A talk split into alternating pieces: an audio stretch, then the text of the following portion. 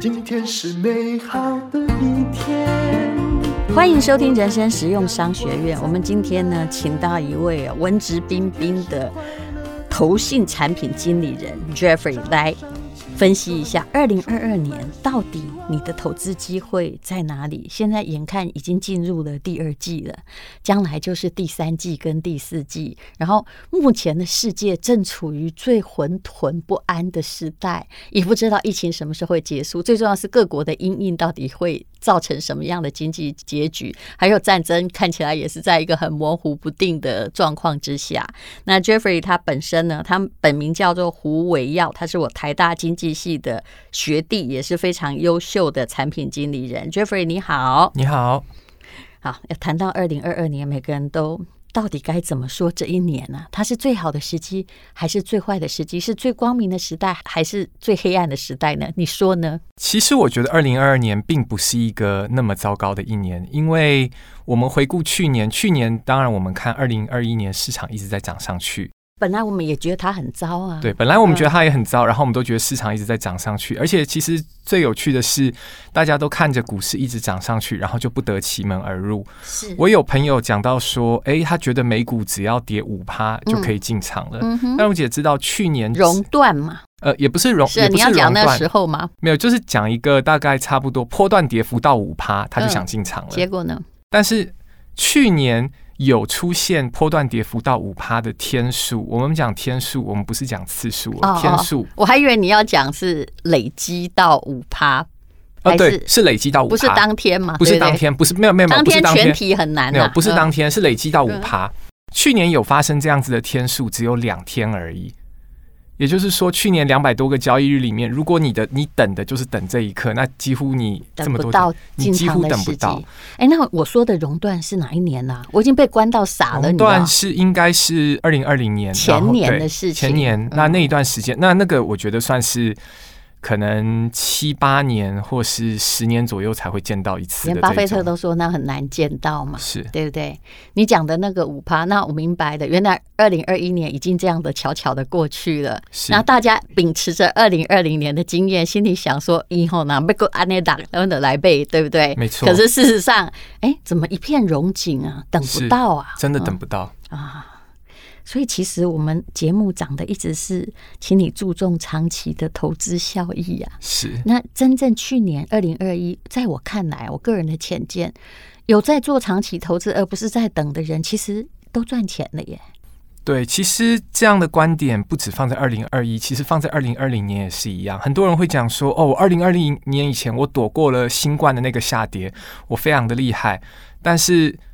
其实，如果你那个时间点你没有躲过，然后你就是一直在里面投资，你到现在是赚钱的。嗯、那反过来讲，你如果顺利躲过了新冠的那一波下跌之后，你都找不到点进去，嗯、那其实你是错失了很多的。所以这是一个很有趣的这个观点。我们有时候一直在想说，避开避开某些陷阱或灾难，要有先见之明。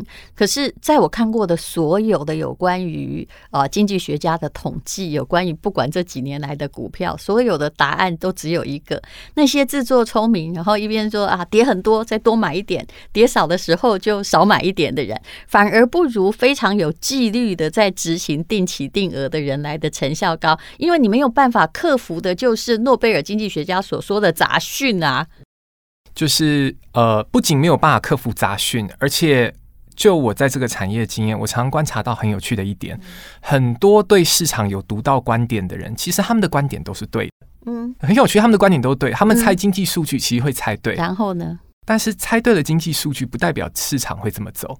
所以很多人想要去找点，想要去猜市场，通常出的问题并不是在于他猜经济会好或经济不好，或是会发生什么事，这些事情猜错。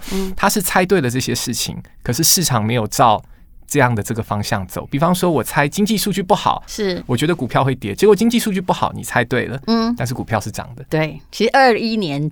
所给我们的就是这样东西，因为影响经济的原因，其实我很喜欢跟经济系的人讲事情，因为他们理解什么叫做总体经济，就是宏观经济影响的原因很多。不能做单一因素的判读，否则的话，那如果猜很准的话，印度神童应该比李嘉诚有钱呢、啊，不是吗？这真的是很有道理。好，那我们就来谈一下重要变数。与其去预测说哈，很多人都说现在那个会到几点啊，或者什么，我看到哈，大家是最好赶快自己打一个巴掌，把自己打昏，忘掉之前自己曾经预过的数字，恐怕会比较好一点。那但是谈经济的变数这个东西比较理性，至少知道说，哎，影响呃 Q two Q 三的经济走向的变数到底有哪些东西？嗯。其实我们讲因素有非常多，但是这些到最后还是会回归到一个最重要的关键，就是通膨。嗯，因为其实，在去年的时间点，大家就已经在预估说，大家早就预估今年通膨会上来，这个是一个大前提。只是现在的问题点是在于，这个通膨上来的幅度比大家预期的高，嗯，然后下去的幅度也比大家猜的晚。有关于这个哈，我们也是有一点像台湾神童，从人生实用商学院的。大概前十集开始就在预言通膨，是那其实是有迹可循，不是我一个人在那边瞎猜鬼猜哦。就果然是那个时候，克鲁曼都还不承认通膨呢，对，对啊，是不是？叶伦也不承认啊，觉得只是短期现象。可是没有，你后来发现通膨还是一个主轴。那真正的问题在于通膨会怎样，还有我们应该怎么样应对呢？啊，比如说航运好了。很多人前一年根本不知道那些航运在运什么，就拼命的在投股票、投个股，有吗？也有人赚到钱，也有人从二十块到两百块过程中竟然也没赚到钱，要看你的玩法。那请问这些东西还能够这么夯吗？因为我认为到今年年底，无论如何哈，就是一个躺平的决战了，躺平与关起来的决战。嗯，这个常常听年轻人讲说，与其努力不如躺平，这样子一样的感觉。疫情有时候，嗯，躺平的时候也应该躺平，因为躺平是现在的保护自己、保护他人的表现。是。对。那回到通膨，其实刚才淡如姐讲到有迹可循，其实我我们看的是什么？我们看的是这些迹象是什么？我们主要会看说，像是油价。或是说看像是一些粮食指数啦，或是像是一些航运指数这些东西。那其实目前我们这样来看，我们会认为说，第二季如果通膨，应该大致上来讲，应该还是会有机会通膨。我们在第二季看到它从高点回落。那有几个原因，第一个是我们看油价，油价上个月大概差不多在一百二十一百三十美元之间，嗯，现在大概已经回到一百元，然后大概，所以这是什么意思？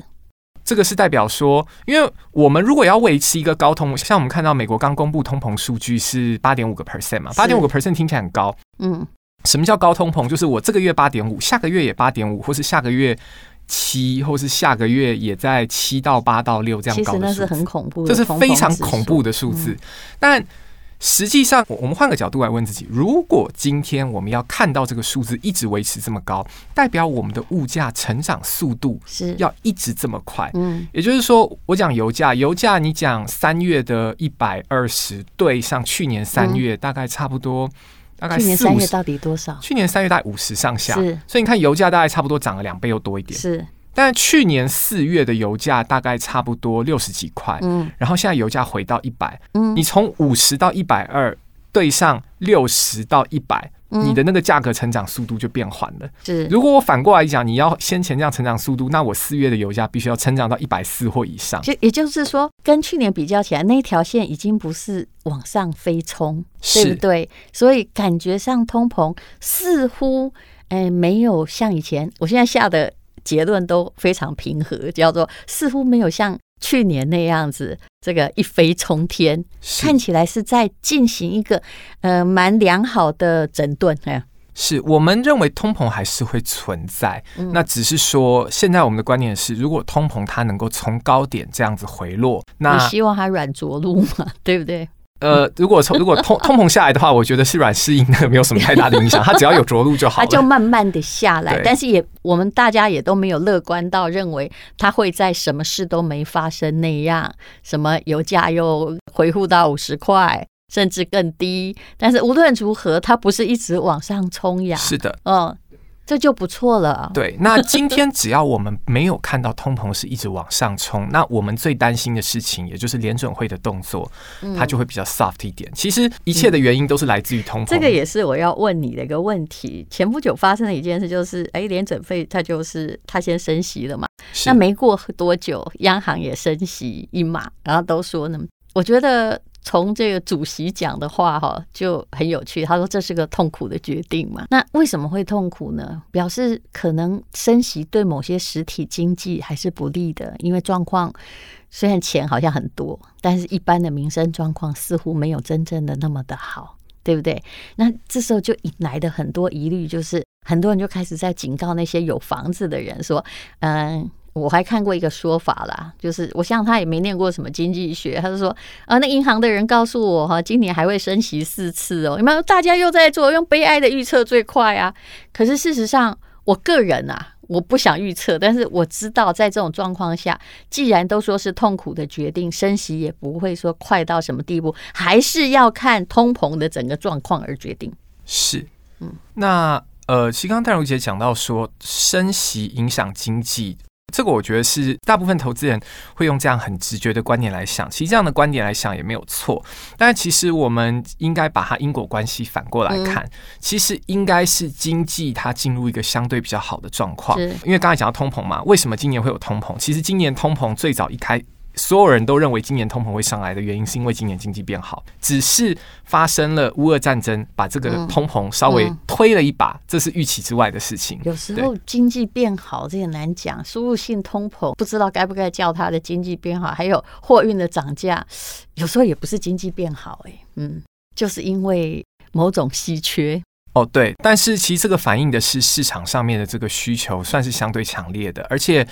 如果讲到就是说供应链这一块的问题，其实它在二零二零年跟二零二一年的那个情况是比现在更加的严峻的。现在其实已经比当时缓解了不少，所以其实在这一块，我们我们的观点是认为说。呃，供应链这里其实是已经比现在好很多，毕竟我们也过了二零二一年的时候最凶狠的一个圣诞旺季，因为那个时候是致命的，对，疫苗那个还没有下来，但是现在已经先 pass 过那一关，而且各国现在大部分说躺平不公平呢，是在一个开放政策下面。是的，所以其实这一块来讲，我们算是相对比较乐观。那当然只是说乌俄战争这一块真的比较超乎大家预期，那它。它带动了通膨，它从这个其实它直接的影响是非常小，但是它影它影响了能源的价格，制裁，制裁，然后能源价格在这一块它把通膨带上来。尤其你说油价好了，我们为了要将来要转到很好的绿能环境，天然气就是个过渡，偏偏在这时候，俄国又是一个天然气的最大国，然后这个时候你又开始制裁它。是，其实我后来发现哦，任何东西都这样了，不管是俄国打乌克兰，还是大家制裁俄国都这样，就是杀敌。一千自损一定八百，没有错。嗯，所以这到最后，其实你看各国去喊这些制裁，他们其实也是尽可能就是喊到不要说太伤到自己一些嗯太核心的这个层面。是我有时候觉得，就俄乌战争是一个现代战争的一个。就是它现在是一个地区化模板，当然看起来也不会扩展到世界大战了，这才是我们真正的担心的。很多人就是刚开始会想说：“哎呀，那些北约各国啊，或者是美国，怎么没有进去帮他？”我后来在想，大家都有自己不得已的苦衷，为什么后来改成经济制裁呢？如果大家进去帮他，那不就又变成同盟国跟什么国？有没有？整个又开始大战起来啦？那谁能够有安宁的日子呢？但是这个也。要请大家说哈，我跟你讲，一方面避免挑衅，二方面避免战争，因为没有对对被打跟打的那一国，真的没有一个是好的，人民都永远都是最大的牺牲，是都受到最大的影响哦。好，那我们应该要选择这种看起来刚刚呃，Jeffrey 哈胡伟耀他说，其实状况已经看起来比较缓和了，那经济呢？嗯，如果真的大家都开放，复苏也是可以期待的，对不对？那至于为物价会不会这样 啪一下下来，其实也没那么快，也没有办法，就说通膨马上消失。那什么样的投资标的，在我们站在今年，或者是哦，我其实比较喜欢至少看个五年、十年的，是现在比较好考虑的事情。其实，如果以今年的环境，刚刚讲到，呃，今年比较大的一个逆风是在升息。那其实刚才比较没有提到是的是说，升息是因为经济相对比较好，所以。所以央行需要采取升息这样的行动，去适度的压抑通膨，然后避免经济过热。但是你在升息的过程当中，你还是会有两个东西被打到，一个就是债券，债券它会直接受到升息的影响，使它的这个价格、它的定价会重新被调整。是，这是第一个。但债券有很多东西啦，但是就是你可能要尽量是投入成长型的商品，对不对？才能够配合着升息那个曲线往上嘛。是在这样的环境底下，当然比较直接一点的做法，我们还是会建议说，大方向股优于债。我觉得这样的这个观点没有太大的问题。嗯，但我也知道，就是说台湾有非常非常多投资人，他们是看着收益在投资的。嗯，对，就是他们不是靠收益收益，他们在。靠配息在投资，呃，但是戴茹姐讲的非常讲的更直接一点。但因为我是那个年代的老人嘛，你知道吗？我旁边朋友就说：“哎，那个有配息呀。”哦，我说：“哇，你现在还在选有配息？羊毛出在羊身上啊，各位同学。可是你有时候会被障眼法蒙蔽，就好像你觉得你买了保险你就不会出车祸一样，就那种感觉。有配息就是有收益，有没有？你有发现？我只是讲的非常直接，是。但现在就是。呃，我想你是产品经理，你也知道啦。反正配息不管再高，还是从你的毛，呃，你是一只羊，还是从你的毛或者肉哈，割一些给你嘛，对不对？不代表这只羊会有成长。那其实只要知道一个原则，就是刚刚 Jeffrey 讲的，如果经济是在成长期，虽然现在还是有很多声音，但无论如何，人类是在往前面复苏的。那股票成长型的，永远比那些就是死利息的债券好。对不对？应该说，在现在这样的环境，债券是会有一些些逆风了。是，因为债券当然也有好的时候。债券在二零一零年代，大概差不多二零一零年到二零一五年之间这段时间，债券好到非常夸张。而且债券很喜欢告诉你有利息嘛。对，那其实我也非常可以理解，就是说台湾的投资人会喜欢配息型的商品，因为。配息型的商品对他们来讲，投资的概念非常好理解，而且这是可以预测的。但其实你讲的很文言，但是非常精确。对，因为我直接就告诉你，我就给你几趴嘛。对，这个是非常，这是非常非常好理解的事情。但是其实就如同淡如姐刚才所提到的，我们收益型的资产有配息，那投资人很容易理解，也很容易接受。但其实我们自己，我作为产品经理，我也是常常会跟我们的客户跟投资人去提醒说，配息率不等于报酬率。是，今天一档基金它可以。完完全全没赚，或是我也可以成立一档基金，就叫做这个 Jeffrey 基金好了。然后我把这个钱放在银行，然后银行定存的利息可能大概就是一趴，然后我就转过头来跟投资人说，那我配十趴给你，没有错，没有错。所以其实我们都不断会跟投资人讲说，我们在选择这些收益型或是配息型基金的时候，我们其实一定要去注意这档基金它本身的总报酬是多少，还有就是说你的配息率有没有跟你的总报酬差太多。就是说，如果你的总报酬大概一年，就这档基金总报酬一年大概。差不多七到八，那你的配息大概也差不多是七到八，就代表这档基金它是扛得住你的配息率，没有错，这也是一个非常重要的观点。这个这不是非常重要，这是世界上最重要的问题。这是这是这是原这是原子弹等级的这个重要问题，对不对？这真的是第一要考虑的问题。你的复利效果被你一时贪求，你每年的利息就不见了呀。你看巴菲特，他刚开始是八点五美金，对不对？一张股票，人家现在四十几万。他就是累积了他的复利，他死也不发给你，什么不配股也不配息，所以那只羊变成了一只巨羊，哦，没有错，对不对？那只蚂蚁变成了猛犸象。可是如果你每年把那个配息全部都拿走，答案超惨的哦。虽然有涨啦，以整个股票的均势，因为四十年它有涨，可是你不会看到猛犸象啊，它再长成一只猫。嗯，没有错，是不是？其实这个就要回到投资人本身的这个需求跟这个投资人的这个 profile，就是通常我们会比较建议，就是说，如果今天一个投资人他希望他的资产走一个成长的路线，那我们推荐这些基金，我们就会建议他采取购买累积型的这些级别，是，那他就可以产生复利效果。所以有这样观念，丹如姐的这个想法，可以把我的非常非常就是对非常非常有远见。因为我相信产品经理，你现在遇到的那些忠实户大。大概就是我这个年纪的人，因为我们是跟着台湾的人口红利成长那一代，现在保有资产啊，有没有四五六十岁？其实是有的。如果做得好，相当有资产。好，那我就直接问你好了，你比较熟的产，比如说，嗯，你有这个。比如说安联的收益成长啊，还有一个叫做我知道你们有这些产品，叫做短年期非投资级哦，这个现在的名称我都没听过诶，这是什么样的东西啊？呃，有人跟我说这跟二零二二年的后来的，就是后疫情时期比较相关，你可不可以解释一下？我先解释一下非投资级的概念。非投资级其实就是大家以往很熟悉的。高息债券，或是可能大家以前会称呼它高收益债，只是现在我们就是配合这个主管机关的规定，然后在名字上面做一些调整。那当然，其实我还是会很诚实的讲说，它之所以会有比较高的息，就是因为它的性评比较差一点，它的风险也比较大一点，所以它会有一个非投资级的名称这样子。那既然讲到短年期非投资级债，我们其实也可以趁这时候稍微聊一下。那为什么叫短年期？因为它都是挑选。存续期就是说很快就会到期的债券。的确，如果是你刚刚讲的这种像以前的高收益债，真的没有人在投长年期的啦。是，大概一般的高收益债存续期间讲呃，存续期间可能是一个术语，但我们用一个比较通俗一点的讲法，它的到期你大概可以想成大概可能三到四年。但是如果是短年期高收益债，它的这个可能它投资的这个到期的范围就会在一年多上下。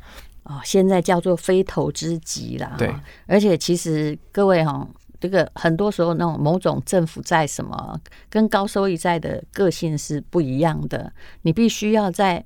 比如说，就算你想要走稍微安全的路线，也不想要那么低的债券的利息，因为通常债券利息说真的能分个两三趴也不错了啦。你说现在投资级也才三趴而已。哎，对，那投资级也才三趴。如果你想要，就是说它的本金哈，就是不断的涨得比投资级的高一点的话，当然它的风险是比较大的，而且它是跟着经济的稳定，等于其实它跟股票一样。它跟股票的联动性比较高，那其实这也是为什么联动性比较低啊。对，这也是为什么我们会在这个时候推荐这样的产品，因为刚才讲的大前提是说股优于债。嗯，股优于债，如果今天我们听众朋友或是投资人是一个就是直接投资股票的人，那没什么问题。是，但如果今天投资人的习惯本来是买债券，是，那可能比较简单的做法是说，哎，我本来的非投资级债券，我去选择短年期的，因为短年期的我受到的价格波动影响会比较小，这是一个方法。所以它是基金嘛，它会。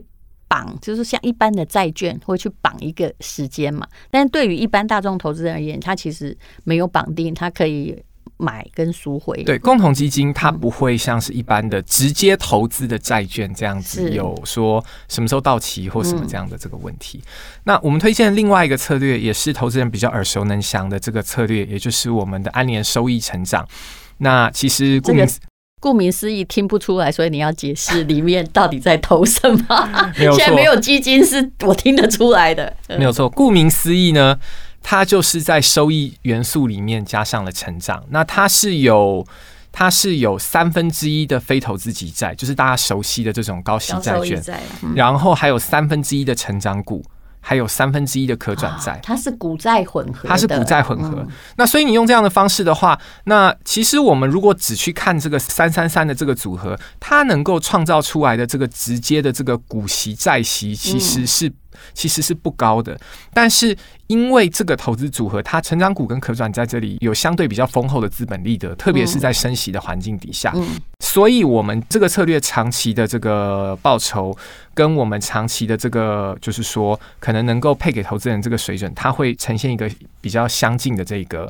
位置，那这样基金配息级别大概差不多成立了，从二零一二年成立到现在，应该也快十年了，这么久了。对，它的它的绩效如何？它的绩效，当然我们在这边老老王卖瓜一下，还是算是相当不错。但是我可以说，它在我们看到，就是说今年这一波股股市修正下跌，它在这个事件发生之前，它算是硕果仅存，就是说成立快十年，但是它的净值还比。一开始发行的时候高，天哪！代表你的那个，代表你的的那个本，呃，当然了，你意思就是说，其他的你投了十年，就等于没有 没有成长嘛，对不对？就是可能大部分，可能大部分的高息基金，因为很容易陷入说我配的息比我赚的钱多，所以只要时间一长，它的净值就会慢慢从十掉到九，掉到八这样下来。但这档基金在没有，当然这档基金现在以及现在净值是在九点多，那是因为今年以来我们看到股市有下跌。但在这个事情发生之前，但是它是有配息给你的，对，是不是？就如果你要配息的话，那么你如果很坚持你要配息的话，你可能必须要选择股债平衡。但三三三是投资界人士觉得最理想的组合啦。是，有时候我们想要靠自己做这些组合，我老实告诉你做不到哈，没有错，很难。有些小咖要要买什么高收益债券啊，什么非投资等级债券，实在是很困难。呃，自己要做到三三平衡不容易。嗯，好，那么无论如何啊，就是说，请你看一下这个市场的发展，而且我个人给各位的建议就是，无论如何，只要你看到这个整个市场并不是朝向悲观的方向发展，你的。股票一定要有啊，不然就是你要选择跟股市比较联动的东西。对对，就不要再一直用以前的观念啊，你不能够只看到那个利息而已啊，你要去想一下，比如说像你说的收益成长啊，或短年期非投资级，我倒觉得说，如果你本身是属于这种保有资产的客户哈，就。你来开始购买，我觉得是挺好的。但是因为你也需要某一些利息来生活，而且它本身还有成长嘛，是、嗯、总比去投。哎，现在很多政府债都是零趴了，以前高兴的人后来都很不高兴，对不对？其实我想现在这样子的环境，就是说市场波动会让投资人感到担忧。那一方面，投资人可能想好我要要投资什么东西，嗯、市面上的选项也很多。那我想对投资人来讲，安联投信算是一个比较可以信赖的一个投对象，因为我们一直是每年基金奖的常客。那今年我们也是领了超过二十座基金大奖。刚才提到的这个是认真好公司了。对，刚才提到的那个收益成长基金，它也是获得了今年的这个 Benchmark 美元平衡型的这个最佳表现奖项。我有一个刚刚想问，我突然想起这个问题。你说现在的本金差不多跟十年前一样嘛？但是客户如果从第一天就开始投资，他拿走了多少配息呢？如果是复利的话，大概差不多应该有成长到两倍左右。嗯、就是说，大概如果原本是一百进去，然后如果你如果你现在可能还剩下快一百，然后你大概拿走一百。呃，不是。呃，我们今天是假定说，如果你如果你很乖，每一次拿到的息你都直接再投资进去。虽然我想现实生活不会有人这样，但因为基但因为基金就是配息的问题啊。对，但是因为基金算绩效的时候都是这么算，基金算绩效，我不管你有没有配息，我都是假定你息领了，我把它投回去。这样算对，它是假定大家都是乖宝宝。嗯。那呃，大概差不多，可能当初的一百到现在应该有大概两百多左右，就是呃详细的数字，那就是有七八趴。我用七七二法则来算。对，那。如果今天你拿今天他配给你的息，他配给你的息，你都没有花掉，你也没有拿去存起来，你把它全部塞在你的床底下，这样差不多。那这样子大概差不多到现在，你可能里面的钱，你如果原本起始点是一百万，大概里面的钱可能现在大概剩九十九十四九十五万左右。是，那你在床底下的钱，床底下的对，床底下的钱应该差不多七十五。万上下，七十七十五到八十万，其实这就是我要的数字。我觉得这样大家就会知道的非常非常的清楚。但是我们还是。跟你说，你不管配到了什么东西，你最好把它拿去，就算不投资原基金好了，你也把它，就反正它你也是算多出来的嘛，你把它投资准成长型，不然你失去你的复利效果是非常不为晚年打算的一件事情。没有错，所以其实今天我们也要趁这个机会跟我们的投资人再介绍一下，就是对于现在想进场的投资人来说，其实我们安联投信也有一些很好的工具，例如说锁利定期定额，这是什么？我们锁利定期定额，我们可以。预先在进场前，我们去设立一个我们要的停利目标，可能是五趴，可能是十趴，可能是十五趴。嗯，那我们就是不停扣。那当我们的获利目标达成的时候，当我们获利目标达成之后，我赚到的钱它就会自动跑，自动就是说帮你停利。然后你可以停利之后，你决定去拿去投可能另外一笔就是说比较低风险的基金。我做过这件事情，嗯，那是自己控很困难。对自己控是非常困难。刚好你这时候因为看那个旱地拔葱一条曲曲线起来，你把那个本金整个挪掉，但是停利不停扣，继续在那边扣。对，那你一方面你停利不停扣，另外一方面是你停利出来的钱，你可以把它转到一些可能比较相对比较低风险、比较低波动一些基金。那等于是说某个程度上也是保护它，但是你没有放弃它的机会。我当时是拿去付头期款的。呃，那这个那减少自己的利息支出也是一个投，其实那个有时候要停利是聪明的哦。对，因为当时我记得我投的是大中华的基金，所以大概是五六年前。哇，那那大中华需要非常非常多的停是不是？就是停利因素很高嘛。然后就是把钱拿走之后，后来还我还是不停扣，不停扣，目前是跌个二十趴嘛。所以你知道，你有时候还也是会庆幸说，嘿嘿，你停利了，对不对？就万一哪一天旱地拔葱的时候，你就有一大笔钱，他先帮你保管起来。那因为接下来未必每一年都是好年呐，嗯，没有错。好，所以这是安联可以这个提供的啊某一种不一样的设定。其实现在 IT 的科技发达，也帮助很多的资讯透明化，还有真正的消费者他可以做很多操作，对不对？好，之后呢，我们会。告诉大家啊，给听众的申购优惠，这是安联所提供的。我们请这个 Jeffrey 来告诉我们，安联投信会给人生实用商学院的朋友什么样的优惠？你可以在资讯栏去看一下。好的，各位投资朋友，即日起到六月三十前，只要到安联投信线上平台申购精选收益类型商品，可以享零手续费优惠。新开户的投资人更可以得到手续费零趴优惠券的加码礼哦。好，那请大家看一下资讯栏的连结，谢谢，谢谢。